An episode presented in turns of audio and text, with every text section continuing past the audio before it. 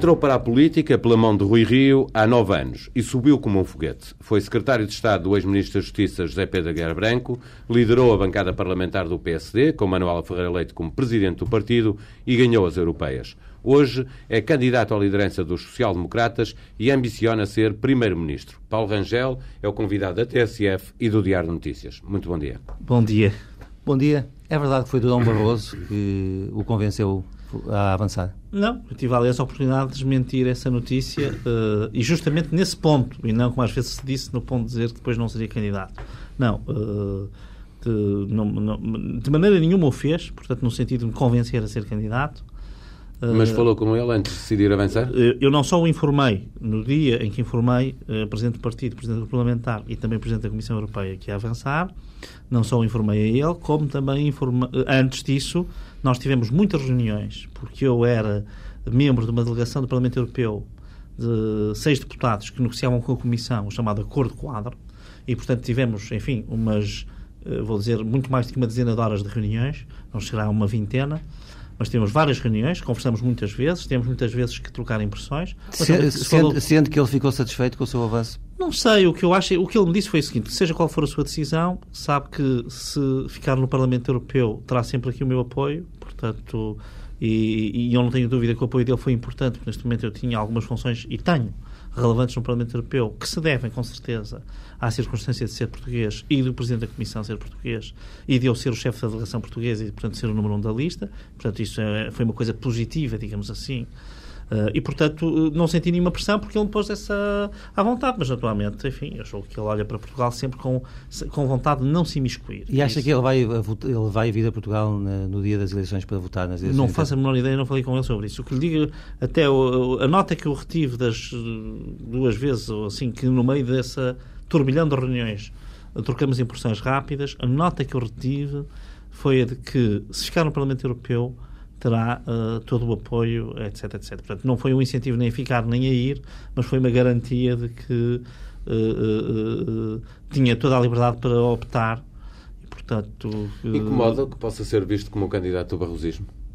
Não, não me incomoda nada porque eu não sou candidato nem de barrosismo, nem de nenhum ismo do PSD. Sou um candidato que me apresentei solitariamente, não fiz conversas, não fiz acordos, como eu disse, aliás, no discurso de candidatura, todos o sabem. Portanto, é uma candidatura disponível, aliás, em certo sentido.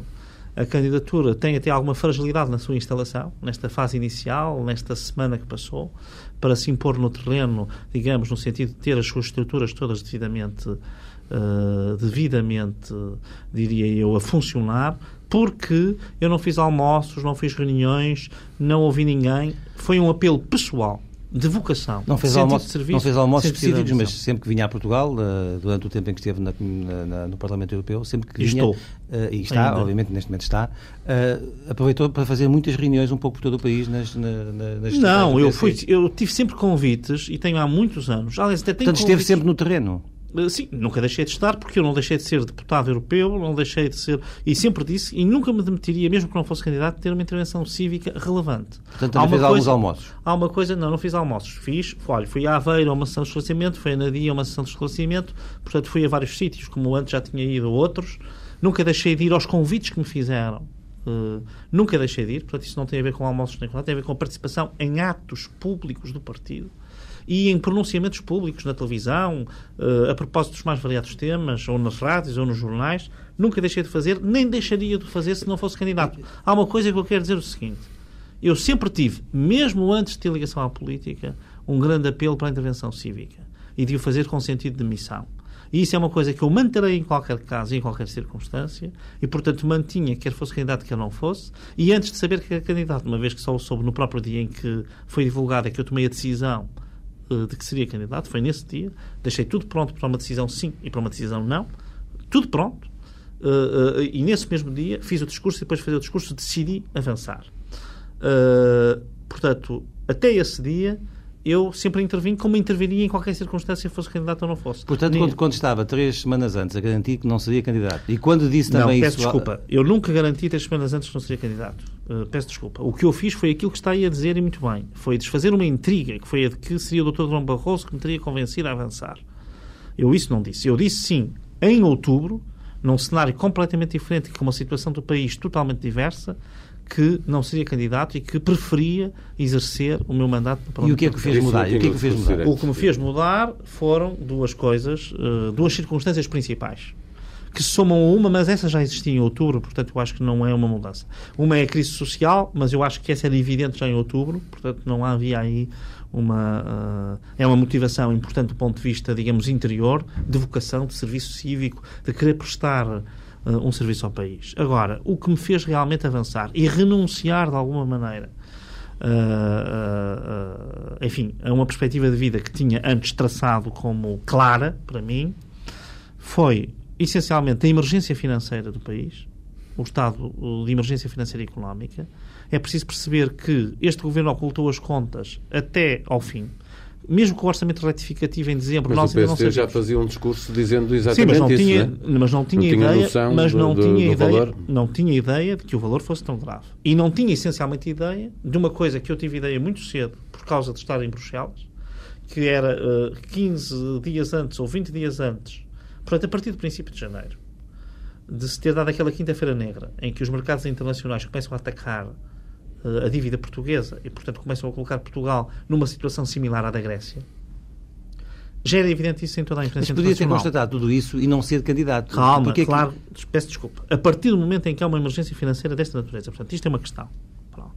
E a segunda questão é a erosão progressiva e absolutamente, diria eu, uh, uh, eh, diria eu, acelerada do, da autoridade do Executivo, a sua descredibilização, fizeram com que eu achasse que era um momento tão difícil para Portugal, é um momento tão difícil para se apostar na política, e era um momento que exigia uma política de corte, de ruptura, uma política que verdadeiramente fizesse uma alteração na forma de estar e de fazer política. E achou que o senhor era a pessoa. Uh, eu achei que tinha a obrigação moral e a responsabilidade nacional de não me furtar um combate destes. Isto é, em circunstâncias mais fáceis e, porventura, em circunstâncias em que houvesse candidatos ou que houvessem candidatos dispostos a fazer essa ruptura que eu acho necessária, eu não, não sentiria esse apelo com a mesma intensidade com que senti e, designadamente nesse fim de semana, em que se acumulou, por um lado, a grave crise financeira e a grande ameaça à situação portuguesa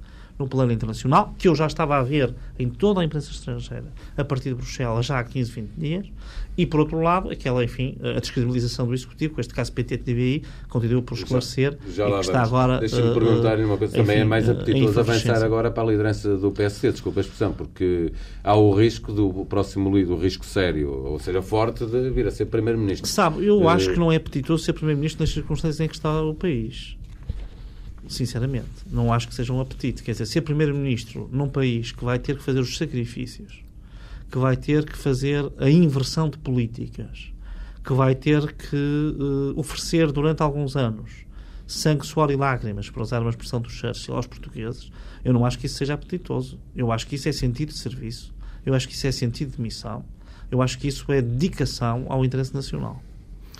Se há, há, há, uma pergunta que tenho que fazer. Se por acaso uh, uh, vencer as eleições para a presidência do PST e em consonância com esses discurso que está, que está a fazer, a primeira coisa que tem que uh, fazer acontecer é uma moção de censura ao governo, ou não? Não, de maneira nenhuma. Portanto, Como nós... é que se muda o atual estado de não, desculpe, coisas dizer, no país? Vamos cá ver. Uma coisa é prepararmos uma alternativa ao governo isso é uma coisa. E temos uma política alternativa e temos uma posição firme e inabalável, uma oposição que não se deixe, como eu disse no meu discurso de lançamento, que é todo ele um programa, se for lido com cuidado. Nós, PSD, este coletivo, tem a obrigação de preparar uma alternativa e de fornecer uma alternativa. E quanto tempo é que precisa e para preparar essa alternativa? Não, não, não é quanto tempo é que precisa. O governo, neste momento, tem a responsabilidade de governar e ele Até é ao fim tem... da legislatura? Eh, em princípio, até ao fim da legislatura. E depois, logo se verá, em função das circunstâncias, é evidente que se houver erros crassos de política, poderá ter que ser posta uma moção de censura. Nada nos diz que não haverá uma moção de confiança. Nós não sabemos como vai evoluir a situação política. Na, na, neste momento, nas atuais circunstâncias, não há Marcelino, Neste momento, nas atuais circunstâncias, a bola está do lado do governo, se me permite usar uma expressão vulgar. É o governo que tem que dar provas, que tem capacidade de lidar com a situação, que de resto é em grande parte a situação que ele próprio criou. Mas o senhor não acredita nisso, que ele tem essas condições? Não sei, mas ele vai ter que dar provas, vai ter que ficar claro que ele que não teve condições. E, portanto, isso é uma coisa que nós temos de aguardar. Há ainda momentos importantes da vida política portuguesa para nós testarmos isso. E, portanto, da minha parte, o que podem esperar é eu não vou entrar em consensos moles se for líder do PSD.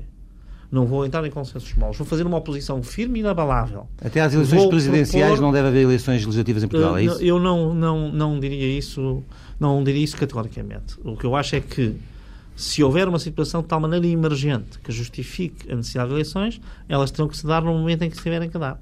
Nós já voltaremos à discussão de, das eleições internas, eh, até porque viemos para aqui muito rapidamente. Deixe-me perguntar-lhe, com base, tendo, tendo por base o discurso que fez no, no Parlamento Europeu, eh, que foi de, de, grande gravidade, mudaria alguma coisa nesse discurso? Acha que foi excessivo ou continua a pensar exatamente, exatamente aquilo que disse? Exatamente a mesma coisa. Devo dizer que, para minha surpresa, esse discurso foi muito criticado em Portugal. Uh, suscitou algum incómodo, mas eu não compreendo porquê. Em primeiro lugar, porque ele foi feito no momento próprio ou seja, no momento que é dedicado a tratar das questões nacionais, é um, momento, um período antes da ordem do dia, é um minuto que é dado a cada deputado. Em segundo lugar, as questões da liberdade de expressão e da liberdade de imprensa estão omnipresentes em todos os debates no Parlamento Europeu. Eu lembro só aqui que um deputado como Miguel Portas ou uma deputada como Edith Estrela, ainda há coisa de dois ou três meses, queriam discutir a liberdade de expressão em Itália. E não achavam que estavam a ingerir nos assuntos internos de Itália. Estavam a fazê-lo, por acaso perderam. Julgavam que iam ganhar essa moção, mas perderam essa resolução. Mas a verdade é que estavam empenhadíssimos disso. Aquilo que eu disse também disse a Ana Gomes. Mas... E, portanto, agora, o que é que eu disse que é realmente importante e que eu acho que uh, se atendeu talvez mais à forma que ao conteúdo? Primeiro, foi importante para chamar a atenção para a gravidade do problema. Foi importante. Foi um auxílio a uma missão que o PSD estava aqui a desempenhar internamente, e muito bem, fazendo as audições na comissão competente, que é a Comissão de Ética, eh, coisa que foi imediatamente colocada pela Presidente na agenda e pelo líder do grupo parlamentar. Ambos desencadearam esse processo. Depois, porque o PSD não afasta a hipótese de uma comissão de inquérito, se a substância das audições vier a dar lugar para isso. Portanto, foi também ajudar na frente do Parlamento Europeu, onde estas questões nacionais são levantadas. E também foi importante para a sua, para a sua candidatura? Não foi importante para a minha candidatura porque eu não escolhi os timings em que surgiu a questão das escutas nos jornais, nem escolhi. Eu, há uma rotação nesses minutos. Eu até quando. Eh, para, para, para, ter, para ter a ideia de como isto é casual, eu, quando estava sentado, não sabia se ia, se ia ser chamado ou não para usar o meu minuto, porque só há 50 minutos e havia mais de 300 pedidos. E isso é uma decisão discricionária do Presidente do Parlamento. Mas não acha, pelo menos, que foi excessivo na, na, na não, referência que Portugal não, não vivia um, esta, um, Estado de Direito? Não, é que, vamos cá ver, eu disse que Portugal não era um Estado de Direito formal. Esta é que é a questão e que as pessoas não quiseram fazer a interpretação. Eu não queria estar aqui a fazer a hermenêutica. Mas é grave, de qualquer maneira, a acusação. Não, é, não é grave. É, a acusação procura chamar a atenção para o seguinte. O Primeiro-Ministro, aliás, ainda na locução que teve na quinta-feira, que é um, para usar um, um termo filosófico, é um truísmo, é vir dizer, uh, negar e negar e negar sem perguntar claramente, acha que, que José Sócrates tem estado a mentir uh, sobre a alegada participação do Governo uh, no negócio PTTV? Não, sobre o conhecimento que ele tem, eu não tenho dúvidas que ele faltou à verdade. Sobre o conhecimento que ele tem, não tenho dúvida nenhuma. Aliás, o próprio já o reconheceu, deixou de reconhecer, e portanto, enfim, a própria forma contraditória como ele lida com esse assunto. Resulta, aliás, da Golden Share, digamos assim, conhecimento, ter conhecimento desse tipo de negócio. Bem, eu não sei se. o que eu não compreendo é o seguinte: se o negócio era um negócio tão favorável, e tão transparente, porque é que o Primeiro-Ministro não me admitiu no Parlamento? Dizer, olha, realmente eu tive conhecimento. Tive conhecimento, mas não tenho nada a ver com isso. É que repara, é que há uma coisa muito grave na declaração do Primeiro-Ministro que não foi ainda devidamente uh, apurada. E por isso eu critiquei no Parlamento Europeu que isto é um Estado de Direito, não é um Estado de Direito formal, isto é, não se pode refugiar em formalismos, como ainda se refugiou na quinta-feira, quando dizia que é um crime falar sobre certas coisas, ou que há arquivamento e por isso não pode falar, ou que há segredo de justiça e por isso não pode falar. Isto são só formalismos procedimentos. Porque repare, pense bem no seguinte: o Primeiro-Ministro tinha conhecimento deste negócio se este negócio não tinha nenhum mal, nem tinha nenhum plano de controle, não tinha nenhum problema em responder no Parlamento, olha, eu realmente tive conhecimento, mas nós não temos nada a ver com isso. Mas ele não só disse que não conhecia, como disse outra coisa, que já toda a gente esqueceu. Disse, uh, claro, não gostavam que mudasse a linha, até disse num tom jocoso e sarcástico, que ele usa muito e que nem sempre é respeito, respeito ao Parlamento, e eu digo com a experiência de líder parlamentar que tive, é muitas vezes, enfim, um tom um bocadinho jocoso e, e de sarcasmo que não é propriamente eh, elegante para um Parlamento, nem é uma forma do Executivo estar perante um Parlamento, do qual depende, em último termo, mas ele usou a seguinte expressão. Uh, uh, como agora vai mudar a linha editorial da TVI, claro, já não estão satisfeitos, mas as linhas editoriais, se fosse outra, quer dizer, ele ligou o conhecimento ou desconhecimento à linha editorial da TVI. E agora que é evidente para todos que ele conhecia isso, porque é que ele omitiu se não havia problema nenhum? Se, como dizem muito bem, ele até, até há dois representantes do Estado uh, uh, uh, de, através da Golden Share na administração executiva da PT, que têm conhecimento e que provavelmente até têm a obrigação codificada porque um, um, dos, um dos direitos que dá a Golden Share é a autorização da compra, compra e venda. De compra e venda. Portanto, até tinham a obrigação de informar o Primeiro-Ministro. E se o negócio não tinha mal nenhum? E se o Governo não tinha nada a ver com o negócio, porquê é que ele omitiu? E porquê é que omitindo relacionou com a linha editorial da TVI? É que são esses esclarecimentos que o Primeiro-Ministro ainda não deu. Eu, então eu pergunto-lhe, eu insisto na pergunta, se acha que, que ele mentiu também sobre a alegada participação do Governo no negócio. Eu não sei se ele mentiu. Essa parte não sei. Não está esclarecida. Está por esclarecer. É isso que eu tenho dito sempre. Continua a haver aqui um déficit de esclarecimento. E a pronúncia que o Primeiro-Ministro fez, numa tentativa de inverter o ciclo, enfim, eh, adverso que tem tido agora em toda a comunicação social, até em alguma que, enfim, de vez em quando era eh, mais contemporizava mais com o governo. Neste ponto não tem contemporizado. Eh, o facto de o primeiro-ministro ter vindo tentar inverter essa tendência não conseguiu, porque ele na verdade limitou-se a negar, a negar eh, pura e simplesmente fez um truísmo. Disse, não aconteceu isto, não aconteceu aquilo, não aconteceu... Mas não esclareceu nada. Não trouxe nenhuma uh, nova evidência, nenhum nexo causal, nenhum facto que nos pudesse a nós sossegar quanto a isso.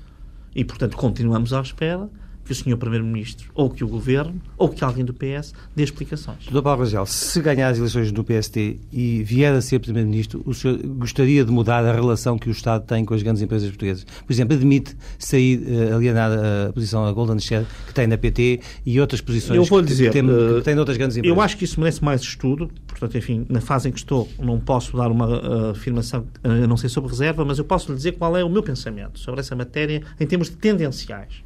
Eu acho que, até por uma razão que tem a ver com o direito europeu, as golden shares devem acabar. Mas é evidente que, no setor dos transportes, no setor das telecomunicações e, designadamente, no setor da energia. E na banca? Uh, e, porventura, também na banca, porque na banca, enfim, mas aí na banca temos já. Na banca a situação está mais resolvida, eu vou já explicar-lhe porquê. Uh, há questões estratégicas nacionais que têm de estar presentes. A forma delas estarem presentes, do meu ponto de vista, é através das entidades reguladoras, não é através de participações em empresas privadas. Portanto, não é através de direitos especiais ou de prerrogativas quase medievais. Não é? Que o, que, o, que o governo tem sobre empresas privadas é através de entidades reguladoras fortes, verdadeiramente independentes. As quais, por exemplo, no setor das comunicações da Anacom não é o caso, na ERS não é o caso, é porventura o caso da Autoridade da Concorrência, que apesar de tudo tem mostrado mais independência na sua história. No caso da banca, eu estaria um pouco mais sossegado, porque o Banco de Portugal com todas as críticas que lhe fazem, tem poderes de intervenção que asseguram os interesses nacionais junto da banca de uma forma muito mais ativa do que é suposto que existam no setor dos transportes. Estou a pensar, por exemplo, no transporte aéreo ou no transporte ferroviário, uh, no setor das telecomunicações, uh, setores em que pode haver interesses de segurança e estratégia nacional. Uh, eu acho que não devem ser. As Golden Shares não são o bom caminho. O bom caminho é as entidades reguladoras terem poderes de intervenção adequados à representação desses interesses estratégicos e que sejam iguais para todas as empresas que operam nesse setor e não apenas sobre uma ou sobre outra. Tenho noção com certeza que os políticos nos últimos anos têm dito exatamente isso. São contra a Golden Share, mas, e portanto uh, há sempre uma razão para as manter. Não, mas eu não, disse Pergunto... que havia, eu não disse que havia razões para manter. Eu até lhe dei uma solução alternativa. E ela avançará? Deixe-me perguntar eu diretamente. Eu acho que consigo Primeiro-Ministro, eu... numa legislatura acabarão as Golden Shares e serão reforçadas as entidades reguladoras? Sim, e a sua independência e a sua autoridade das entidades reguladoras. Então, então teria muito menos gente para nomear, e que sabe-se que no, no, PS e no PSD uh, mas, assume oh, particular importância às vezes essa, essa correspondência é aos acaso, desejos de muitos mas, militantes. Mas, ó João Marcelino, vamos cá ver, não é por acaso que uh, a proposta que se faz ao PSD, a esse coletivo, a esse nós que somos o PSD, é uma proposta de ruptura. E, nesse sentido, é uma proposta uh, com mais raízes, com mais radicalidade do que outras é porque justamente se pretende fazer aqui uma alteração, eu diria mesmo uma transformação, que passa também por essas questões, se quiser, de promiscuidade entre o público e o privado. Passa também por isso. E aí os partidos também têm de fazer essa. Eu acho que os portugueses entendem isto. E eu acho que os militantes do, PS, do PSD entendem isto. E eu acho que os simpatizantes do PSD entendem isto. Nós temos, de facto, que dar um sinal Nós chegamos quase a um limite. É? Estes 15 anos de governação socialista, com um ligeiro interregno no PSD entre 2002 e 2005, mas que, no fundo, no seu balanço estrutural são 15 anos de governação socialista. E, em especial, os últimos 5. E, em especial, 2007 para cá. Uh, uh, tem, sob esse ponto de vista, da falta de separação, da falta de transparência, daquilo que alguém já chamou a descolonização do Estado, tentar descolonizá-lo uh, desses interesses. Uh, uh, é preciso aqui uma tarefa gigantesca e ela passa por haver menos nomeações políticas. Com a devida distância para, para os dois políticos, também será capaz de dizer aos militantes do PSD nos Jobs for the Voice? Uh, enfim, eu, eu, eu, sinceramente não tenderia a usar essa frase porque, como ela, uh, ela não foi cumprida, ela, ela, ela, ela tem uma história que não é uma história feliz, não é? Mas talvez uh, deva dizer que nós temos de facto que uh, independentizar, autonomizar mais a nossa administração pública, agora estou a falar dessa, e não apenas das empresas e dos apetites pelas empresas, temos de independentizar mais uh, do vértice político. Esse, aliás, é, se quiser, uma das lições que eu retiro da minha experiência europeia. A existência de administrações públicas altamente qualificadas e com uma séria uh, distância, não diria que seja total, à comunicação, à permeabilidade, mas uma grande distância dos interesses partidários. Se importa, íamos voltar de novo ao PSD. Uh, quem são os seus apoiantes? Já se pode saber alguma coisa a esse, a esse respeito? Dizer, os meus apoiantes são basicamente os militantes, portanto, é sempre Os notáveis lugar. apoiantes. Não, sinceramente, eu, eu vou dizer o seguinte: a minha candidatura não está estruturada à volta de, uh, uh, de uma lógica de notáveis. Aliás, como viu, foi uma candidatura apresentada solitariamente, foi feita sem preparação, a tal preparação das reuniões, dos acordos, dos trade-offs, etc., com as estruturas partidárias, com as personalidades gradas do PSD, etc. Mas foi, mas foi uma, uma jogada de antecipação à candidatura previsível? De, de, não foi uma jogada de antecipação, uh, porque essa candidatura nunca me foi comunicada. Foi-me comunicado que, se ela viesse a avançar, me seria comunicada. De resto, não foi comunicada havia até o dia um que eu comuniquei. entre os dois? Não, havia uma conversa entre dois amigos de longa data e eu tenho uma admiração enorme pelo Dr. José Pedro Guiar Branco, que de resto mantenho intacta. Uh, uh, e da parte de algumas divergências, uh, estou a dizer, eu estou a falar por mim, não posso falar por ele, mas eu digo que mantenho intacta. O que eu digo é o seguinte: e o que havia, na prática, não me custa dizê-lo aqui, embora sinceramente eu não queira fazer disto, eu acho que isto não tem interesse nenhum, o que, porque toda a gente é, é legitimamente candidato e pode e deve ser Uh, uh, o que havia era quem fosse quem decidisse ser ou não ser candidato, naturalmente comunicaria ao outro por, por essa razão da amizade. Uh, devo dizer que o Dr. Guilherme Branco a mim não me comunicou que ia ser candidato, até eu lhe comunicar que ia ser. Portanto, não me comunicou. O José Pedro Guerra Branco disse aqui na entrevista a semana passada que soube da sua candidatura pela TSF. Mas, bem, porque mas é que não, não avisou atempadamente? Não, desculpe, eu avisei atempadamente. Telefonei-lhe uh, mais que uma vez e enviei-lhe uma mensagem escrita quando o telefone não, não, não, era atendido. Mas eu não vou entrar mais nesses pormenores, que isso não interessa rigorosamente nada. Estou a dizer que fiz a comunicação que tinha a fazer, uh, estou de consciência totalmente tranquila e saúdo a candidatura do Dr. José Pedro Gabriel, porque eu vejo nele uma pessoa cujo perfil profissional, intelectual e pessoal é um perfil uh, de excelência. Acho que com certeza apresentará um projeto válido e, portanto, é um competidor com o qual eu conto uh, uh, para ser um competidor leal e para tornar esta corrida uma corrida mais viva no PSD. Acha que as duas candidaturas se dividem uma parte do eleitorado e favorecem Passos Coelho? Não, sinceramente eu não faço esses cálculos. Eu julgo que uh, até há, de alguma maneira, devo dizê-lo, uma maior semelhança entre os outros dois candidatos Portanto, a ruptura faz-se mais, ou o corte faz-se mais entre a minha candidatura e as outras duas do que propriamente entre estas duas e a de Passos Coelho. Esta é a minha análise política, embora não esteja aqui como analista. Isto porquê? Porque a única que oferece verdadeiramente uma ruptura, uh, seja nas políticas de educação, seja nas políticas de justiça, segurança e defesa nacional, seja, por exemplo, na forma como encara a agricultura, seja na forma como encara a evolução financeira e económica do país, uh, e, e, que oferece de facto essa linguagem, digamos, que vai mais às raízes, às tradições de ruptura do PSD, que são as tradições do final da década de 70 e que levaram, por um lado, à normalização da vida civil, da democracia, e depois em, no, no, na transição de 80 para 90 à libertação da sociedade civil, à privatização das empresas nacionalizadas, à uh, uh, libertação da comunicação social, essas rupturas que o PSD fez, precisa agora de fazer num lema que é o lema escolhido para a minha campanha, que é libertar o futuro. O que eu acho que aconteceu hoje a Portugal, isto tem que ser dito com muita clareza aos portugueses, é que nós somos escravos da dívida. Quer dizer, a, a sociedade portuguesa hoje é serva da dívida. É escrava da dívida. Mas aí não e há não... muito para fazer. Desculpa, Vai mexer durante alguns anos. É? Há muito para fazer. Há muito para fazer. Deixe-me só dizer, explicar isto. Não é só a nível macroeconómico que é onde se tem falado. Portanto, as pessoas aqui falam todas é no endividamento externo, com toda a razão, no déficit e na necessidade de baixar esses dois valores o mais rapidamente possível para dar credibilidade externa a Portugal, para permitir criar condições de competitividade, para permitir crescimento. Tudo isso é verdade. Mas é cada família que está em casa. É cada português que está em casa que, na generalidade das situações, na grande maioria das situações, vive, acorda de manhã para pagar uma dívida. Portanto, nós somos uma sociedade totalmente endividada.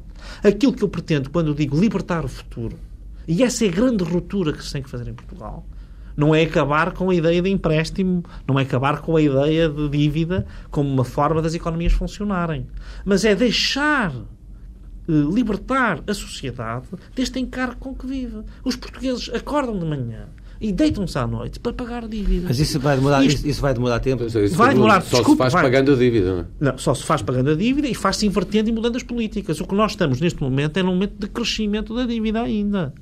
O aumento do déficit uh, é brutal. O, o, o engenheiro Sócrates uh, queixava-se de um déficit que, aliás, era falso, era calculado, era uma projeção de 6,85, ou que era isso, uh, e deixa um de 9,3 não é? é? deixa, enfim, não deixou porque não sabemos o que ele vai fazer a seguir. Mas, enfim, pretende agora reduzi-lo. Uh, uh, no endividamento externo nem se fala uh, onde nós estamos.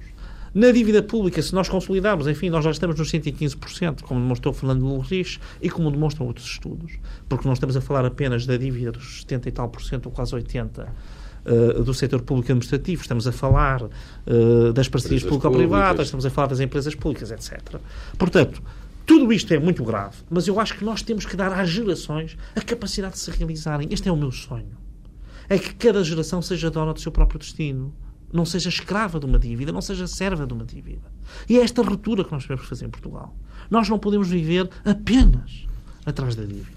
Portanto, é esta a, a, a, a mensagem que eu gostava de deixar. Nós temos que dar às gerações futuras e ao futuro das gerações presentes a possibilidade de serem senhor do seu próprio destino. Se ganhar a liderança do PSD e for candidato a primeiro-ministro, dirá aos portugueses que ele terão pela frente quatro anos de apertar o cinto para que esse sonho se possa realizar. Eu direi aos portugueses, sem dúvida. Aliás, digo já, aos militantes, aos simpatizantes e a todos aqueles que, não sendo nem uma coisa nem outra, estão disponíveis para colaborar connosco, e são muitos, pela quantidade de mails e de SMS e de, uh, apoios no Facebook que nós temos recebido de toda a sorte e ordem. São centenas, para não dizer que são milhares, neste espaço de dias. Aquilo que eu tenho para lhes dizer é que nós vamos ter tempos difíceis. Mas temos muita esperança ao mesmo tempo. Porque nós sabemos que finalmente estamos a dar um sentido ao sacrifício. Porque o grande problema desta década, que vai de 2000 a 2010, é que andamos a fazer sacrifícios sem percebermos para quê. Qual é o sentido desse sacrifício? É um sacrifício sem sentido. Portanto, os portugueses não têm falta de capacidade de sacrifício. Querem perceber é para que é que ele serve. Doutor Paulo Rangel, e esse horizonte, permite, permite, permite esse horizonte de esperança, ao... desculpe, esse horizonte de esperança é aquele que está no nosso projeto, que é libertar o futuro, isto é, dar uma capacidade a cada um poder ser outra vez senhor da sua própria vida e não ser um escravo das dívidas que tem para pagar. Vamos voltar então ao contexto da luta eleitoral no PSD para fazer essa pergunta. Se Manuel Ferreira Leite lhe manifestasse uh, uh, um apoio à sua candidatura, via isso como mais-valia eleitoral ou como um apoio incómodo? Não, sinceramente, via isso como uma coisa natural. Portanto, que podia acontecer. Qualquer militante se pode pronunciar. Mas seria eu, pelo que percebi... Seria mais natural que desse o apoio a uma pessoa que já fez parte da, da, da, da direção dela, como uh, José Pedro Aguiar Branco. Sim, e eu também já fiz parte, portanto. Mas o que eu digo é o seguinte, eu vou lhe dizer o seguinte, eu acho que o Dr. Manuel tomou uma decisão muito... Uh, que eu louvo como candidato, que foi a de manter uma neutralidade total. Pelo menos foi isso que eu vi na entrevista que ela deu à Judite de Sousa. E, portanto, ao manter uma neutralidade total uh, uh, e uma total isenção como Presidente do Partido, eu acho que essa é a atitude melhor que se pode esperar de um Presidente do Partido. E, portanto, eu, como candidato, saúdo essa. Acho, é, eu, eu, eu, se for um dia presidente do partido, será isso que farei. Uh, um dia que tinha que deixar e que haja candidatos. Será manter uma isenção, uma neutralidade total até ao fim. E, portanto, acho que essa atitude é uma atitude de saudar. Há uma coisa que eu vou dizer aqui e nunca deixarei de dizer. Eu tive muito gosto e muito orgulho em trabalhar com o Dr. Manuel Ferreira Leite. E uh, uh, não tenho. Deixei a direção do PSD em junho de 2008, porque deixei de ser líder parlamentar eh, mais precisamente a 14 de julho de, 2000, portanto, 2009. Portanto, porque deixei, não tive mais nenhuma interferência nos processos, embora tenha participado ativamente na campanha eleitoral legislativa e na campanha eleitoral uh, autárquica. Fui a muitas das autarquias para esse país fora. Muitos autárquicas recordam-se disso. E eu bem tenho visto isso nestes dias de preparação das estruturas para o lançamento da candidatura. Mas o que lhe digo é que Uh, uh, não tive mais interferência, mas tive um grande orgulho e um grande gosto, e acho que ela tem neste momento uh, uma satisfação que deve ser ao mesmo tempo uma certa infelicidade, mas que é de os portugueses hoje reconhecerem que o seu discurso estava certo naquelas que eram as vertentes essenciais. Estava certo quando falou do endividamento externo, estava certo quando ainda a campanha para o PST levantou a questão social, a questão, no fundo, dos apoios sociais, estava certo e está, estará certíssimo quanto à questão das obras públicas faraónicas e megalómanas, de que este governo ainda não desistiu e que eu não sei como é que vai apresentar um PEC com essas obras, ainda quero ver como é que isso vai acontecer. E, finalmente, teve razão quanto à pressão sobre a comunicação social. E, portanto, eu acho que um líder, mesmo tendo sido derrotado nas eleições, que vê que passados três ou quatro meses depois ainda está em funções e a generalidade da opinião pública já reconheceu que tinha razão, tem, apesar de tudo, condições para uma certa satisfação. Só não tem muita satisfação porque, infelizmente, tinha razão quanto a coisas mais para o país. Se for eleito, uh, pedirá a, uh, a GP da Guiá Branco para se manter como líder parlamentar? Ele já resolveu essa questão, porque ele anunciou no Conselho Nacional que não será líder parlamentar no caso de vencer um dos outros candidatos. E, portanto, essa questão está eliminada. E Pedro Passos Coelho embora eu, chamado... eu tenha, uh, tenho, embora eu tenho uh, uma apreciação positiva do seu desempenho como líder parlamentar, sem dúvida. Pedro Passos Coelho será chamado a integrar uma futura lista de candidatos a deputados? Desta vez não foi? Bem, isso não sei, isso é uma coisa que será que ver depois, mas não vejo nenhuma razão para não ser, mas naturalmente isso é uma questão que eu, como sendo Presidente do PST, terei de resolver no momento certo. Nem sei se ele nessa altura terá essa vontade, não é? Depende. Portanto, isso depende da vontade própria e depende das circunstâncias concretas. O Presidente do PSD, eleito numas diretas por maioria relativa, acha que os estatutos deviam mudar e que deveria haver uma segunda volta, ou seja, o líder do, do líder uh, do, do, do, do Partido Social Democrata passar no futuro a ser eleito por uma maioria Bem, eu acho que essa é uma solução possível, mas eu vou dizer o seguinte: eu não me queria pronunciar sobre essa questão por uma razão muito simples. Eu aceitei candidatar-me nas condições que existem agora. E mesmo que eu ache que porventura haveria soluções melhores, eu aceitei as regras do jogo tal como existem. E, portanto, estou, eh, se o Congresso, por exemplo, que é um Congresso estatutário, entender alterá-las e as alterar soberanamente e achar que elas valem já para a próxima eleição, eu também aceitarei essa decisão. Mas, Mas eu, eu, estou disponível. O que eu lhe pergunto é se, como líder, sentiria que uh, seria mais legitimado por uma, por não, uma eu acho que, absoluta. Quer dizer, vamos cá ver. A questão aqui tem que ser posta é o seguinte: há regras do jogo. As regras estão definidas. Não há maior ou menor legitimidade a partir do momento em que as regras estão definidas. Portanto, se a regra está definida e diz que o que chega à frente com mais um voto ganha, não há dúvidas de que the first past the post, é assim que dizem os anglo-saxónicos, e, e, portanto há que aceitar essa regra. Pronto. Eu aceitei as regras. Como as aceitei, não queria agora estar a levantar, a dizer eu, eu provavelmente eu teria até, uh, terei até ideias sobre qual não é. se aplicaria a estas eleições, teria ser para eleições futuras, Pronto, obviamente. Mas eu não, não é? vou fazer esse cenário porque eu sou candidato nestas eleições. E se eu estiver, eu até terei ideias sobre qual devia ser a organização do PSD. Mas eu aceitei candidatar-me com as regras que existem.